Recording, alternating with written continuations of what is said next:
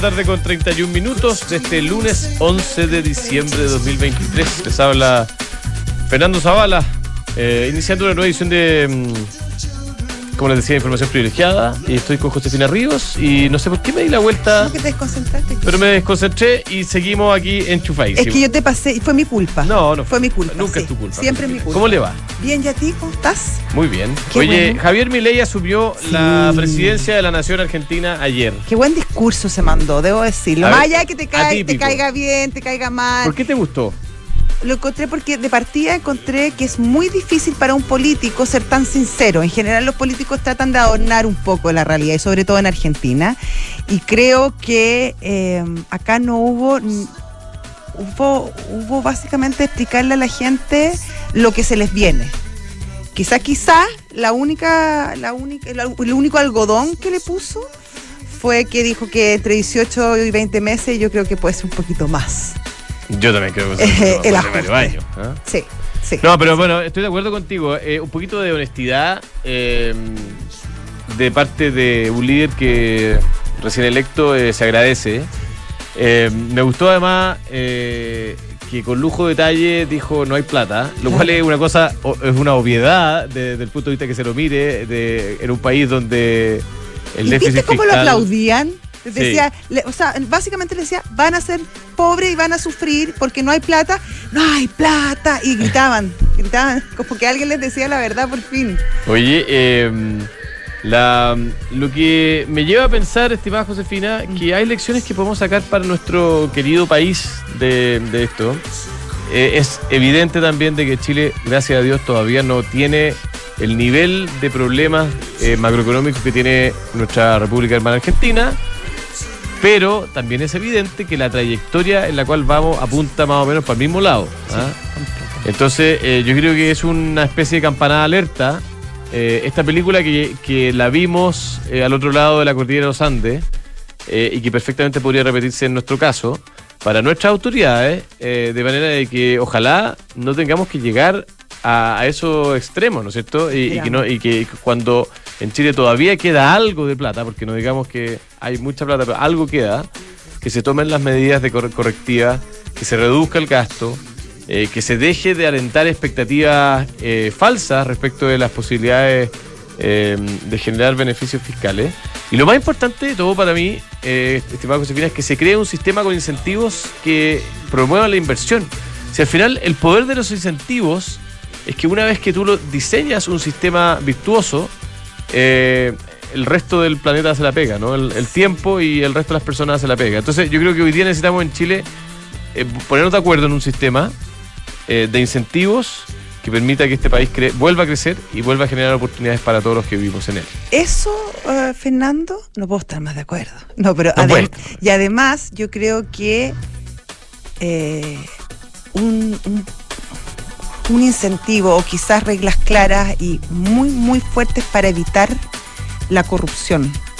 Yo creo que la corrupción es nefasta en términos económicos, le sale muy caro al país la, corrupción, eh, es nefasta en términos sociales y es nefasta en términos políticos. Y yo creo que ser- tener tolerancia cero a la corrupción y buscar todos los tipos de mecanismos que eviten o la reduzcan a su más mínima expresión es vital para el triunfo o el éxito de cualquier sistema económico y político.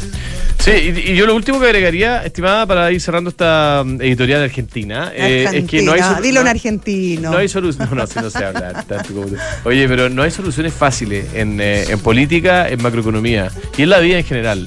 Eh, las soluciones, eh, digamos, que conducen a, mm, a crear sistemas virtuosos son difíciles, cuestan tiempo, recursos, voluntades, trabajo.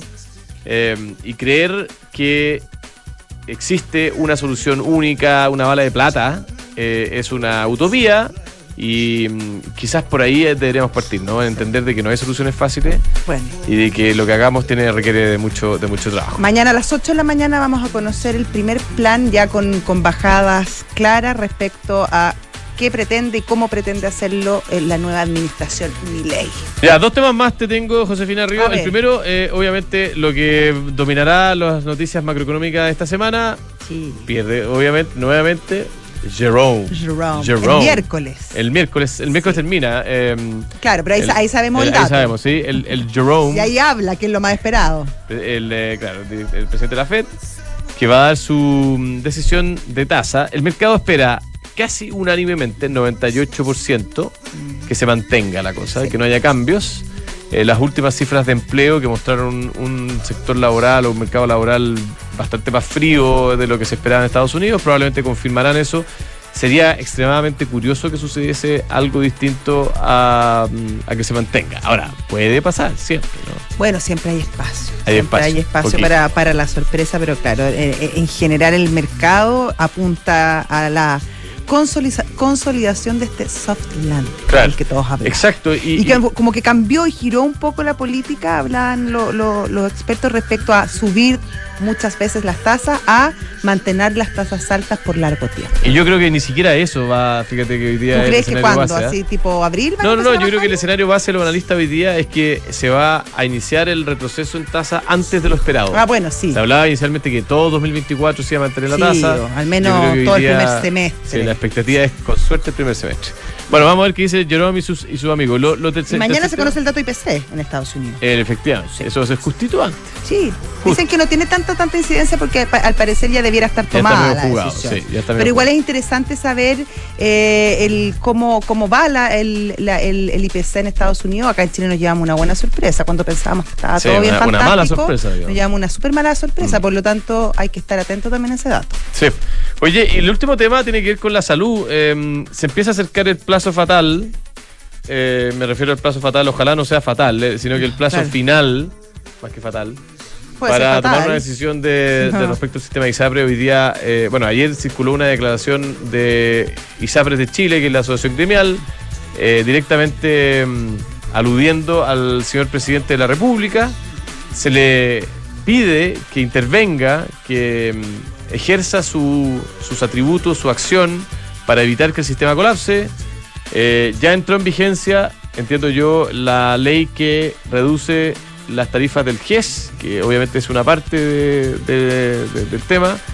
Eh, como lo he dicho varias veces en el pasado, y lo vuelvo a repetir, a mí me parece que la clase política, si hay algo donde necesitamos que esté a la altura, es en eh, promover una solución que permita darle sustentabilidad a este sistema. Son 3 millones de personas directamente involucradas y al final somos todos los chilenos, a través del sistema de salud público y privado, que podrían colapsar ambos, digamos, los que nos vamos a ver afectados si es que esto no se llega a buen término.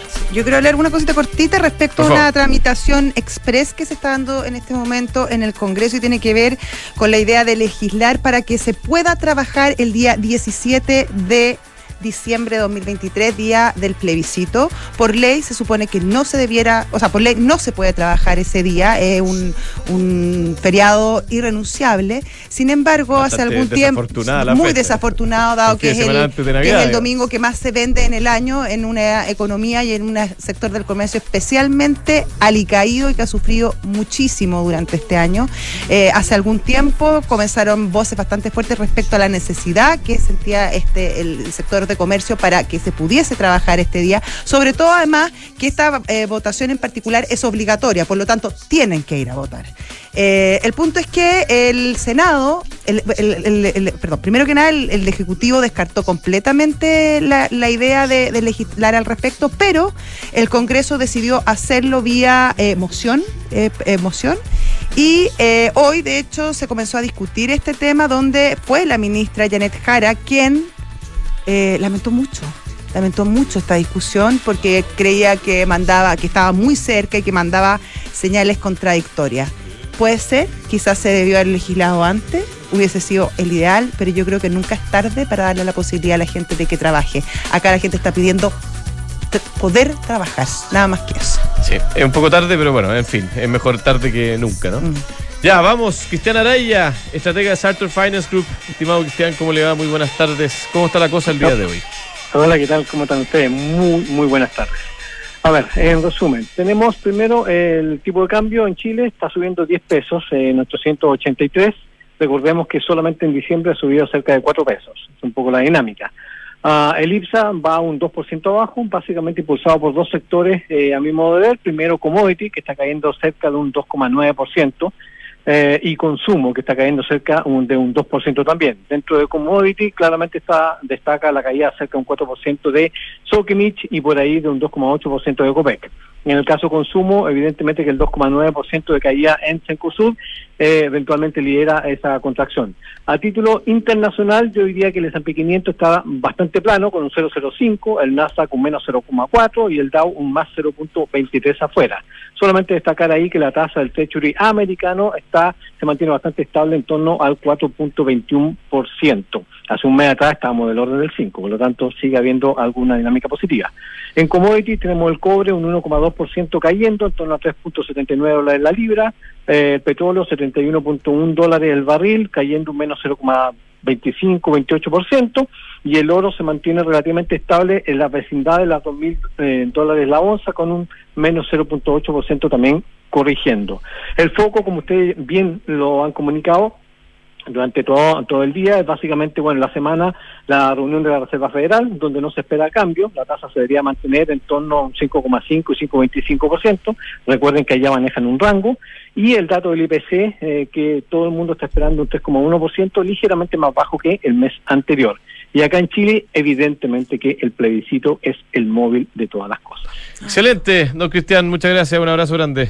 Muchas gracias a ustedes, cuídense mucho, muy amable. Adiós. Seis días quedan para el Tiana Araya, sí, estratega Finance Group. Vamos a estar eh, con una, un comentario especializado y profundo durante la semana hablando del plebiscito. Exactamente, síganos por todas nuestras plataformas. síganos. Con Mercado Pago puedes transferir dinero gratis, retirar dinero en efectivo, comprar con tu tarjeta sin comisión y mucho más. Todo lo que necesitas para tus finanzas en un solo lugar. Date cuenta, abre tu cuenta Mercado Pago. Se viene el verano y EconoRent llegó a la quinta región para entregarte el mejor servicio. Abrieron una nueva sucursal en Viña del Mar, a pasos de la Quinta Vergara. Encuéntralos en los estacionamientos de Plaza Sucre. Te estarán esperando. EconoRent, muévete con nosotros. ¿Te preocupa la reforma previsional, la jornada de 40 horas o el cambio en las gratificaciones? Recurre al equipo de asesoría laboral de PwC Chile. Ellos son expertos en reorganizaciones, auditorías laborales, soporte en negociaciones colectivas y mucho más. Visítalos en pwc.cl. Baby es una pajarita que nació con el don de volar, pero todo cambió cuando descubrió que había algo mucho mejor que volar. Descubrió junto a su amigo Polo la diferencia entre volar y viajar con los beneficios de Santander Latam Paz. Ahora ella acumula millas con todas sus compras, las canjea por el destino que quiere y disfruta de increíbles beneficios que harán que siempre se pregunte ¿y cuándo nos vamos de viaje? Conoce todos los beneficios en santander.cl, Santander, tu banco. Si te quedaste trabajando mientras todos salen de vacaciones, como algunas veces nos pasa a nosotros, eh, te contamos que con Book es posible ser feliz en el trabajo. Mira qué lindo, es como vacacionar en el trabajo. Book es un software integral de gestión de personas que te ayudará a optimizar tu tiempo y el de tus colaboradores este verano. Me siento valorado y apoyado este verano. I feel book. Está muy bueno. I feel book. Qué bonito. Notable. Do you feel book? I feel book. Frontal Trust es especialista en activos alternativos, ofrece inversiones atractivas y rentables de mediano y largo plazo, gestionada por expertos en los sectores de private equity, deuda privada, infraestructura y agribusiness. Ingresa a www.frontaltrust.cl, invierte con confianza, invierte en Frontal Trust. Ya, estamos por ahora y tenemos en línea a don Sebastián Sensacua, gerente de Economía y Estrategia en BIS Inversiones. ¿Qué tal, Sebastián? ¿Cómo le va? Muy buenas tardes, Fernando, Josefina, ¿cómo están? Muy bien, ¿y tú? Bien, pues Sebastián. Oye, esta semana eh, están todos los ojos puestos en la Fed, a pesar de que nadie cree que va a pasar mucho, ¿ah? eh, pero antes de eso además vamos a tener eh, datos de, de inflación en Estados Unidos. ¿Cómo lo están viendo ustedes esta semana importante en términos de las decisiones macroeconómicas de Estados Unidos? Sí, efectivamente, Fernando, esta semana tenemos eh, no solamente la Reserva Federal, ¿ah? eh, varios bancos centrales se reúnen esta semana, eh, bancos europeos también por el lado de Suiza, por el lado del Banco Central de Inglaterra, por lo que esta semana se la toman los bancos centrales, en general por el lado del mundo desarrollado, y la atención especial está por el lado de la Reserva Federal, como tú bien dices, mañana hay datos de inflación, el viernes pasado, o sea, perdón, viernes pasado sí, efectivamente, tuvimos los datos de empleo de Estados Unidos que han llevado al mercado todavía a estar bien cambiante respecto a lo que puede pasar con la Reserva Federal hacia el próximo año, ¿ah? que durante el último tiempo fue ajustando fuerte sus perspectivas de que la Reserva Federal debería empezar a bajar su tasa incluso en el primer trimestre del próximo año. pero luego estos datos de empleo de la semana pasada empezó a postergar eso un poquito más ya más hacia el segundo semestre de 2024. ¿ah? Pero eso incluso contrasta bastante con la postura del presidente de la Reserva Federal, que ha sido muy vocal, muy explícito, de que eh, esta, mm, esta tarea de enfrentar la inflación aún no se ha terminado y por lo mismo la política monetaria va a seguir siendo restrictiva, ¿ah? lo que en el fondo contrasta bastante con esta intención del mercado o esta perspectiva de que posiblemente ya empecemos a ver bajas de tasas en la primera mitad del 2024. Nosotros en Visa Inversiones estamos más cautos con esa situación, creemos que aún es muy pronto para suponer de que las tasas por el lado de la Reserva Federal, la tasa de política monetaria, baje rápidamente, sobre todo porque los últimos datos de actividad en general, por el lado de empleo, nos están reafirmando de que la economía norteamericana aún está mostrando un muy buen dinamismo y eso a lo mejor todavía no justifica que la Reserva Federal baje sus tasas de manera rápida en ese sentido. O sea, ¿tú no crees que Powell de un giro en su vocalidad durante esta semana? No, no creemos, Josefina, eh, principalmente por, por esos mensajes que hemos mencionado respecto de esa dinámica que está mostrando el mercado laboral. ¿eh? Eh, y porque también la inflación se ha moderado efectivamente, en variación anual está más bien cercana al 3%, pero recordemos que los objetivos de la autoridad de Estados Unidos en materia monetaria es que esta sea de 2%, por lo que aún estamos por sobre ese nivel y por lo mismo en el fondo eso, en el fondo no es mm, un argumento en el fondo de peso, en nuestra opinión, para que cambie radicalmente este discurso respecto a lo que venía mencionando eh, en las últimas instancias del presidente de la Reserva Federal. Y no ignoremos tampoco de que también el próximo año hay otro elemento también que puede generar eh, presión en general por el lado del gasto, que puede ser la política fiscal. el próximo año es un año eleccionario en Estados Unidos eh, y como estamos viendo las dinámicas de, de, evolución del, del gasto público en Estados Unidos y también de déficit, posiblemente vamos a seguir teniendo una presión por ese lado hacia el próximo año y más aún si es que es un año electoral, por lo que eso también puede ser un riesgo. Ahora, ¿tiene, ¿juega algún rol el dato de inflación que vamos a conocer mañana? Eh, se conoce el CPI y el Core CPI, dos medidas clásicas de inflación. Pareciera ser que ya está como internalizado un escenario, ¿no? ¿O podría moverse si es que sale algo sorpresivo mañana? Bueno, en general las dinámicas de precios que hemos observado en algunos componentes de la inflación de Estados Unidos, sobre todo lo vinculado a energía, etcétera, eh, van en una línea de que esta se debería ir moderando, ¿no es cierto? Lo que ha pasado con el precio del petróleo últimamente en los mercados internacionales, a pesar de estas tensiones que hay en Medio Oriente, eh, aún así no ha vuelto a los niveles que eh, tuvimos, por ejemplo, cuando se empezó a gatillar este conflicto en octubre de este año. ¿ah?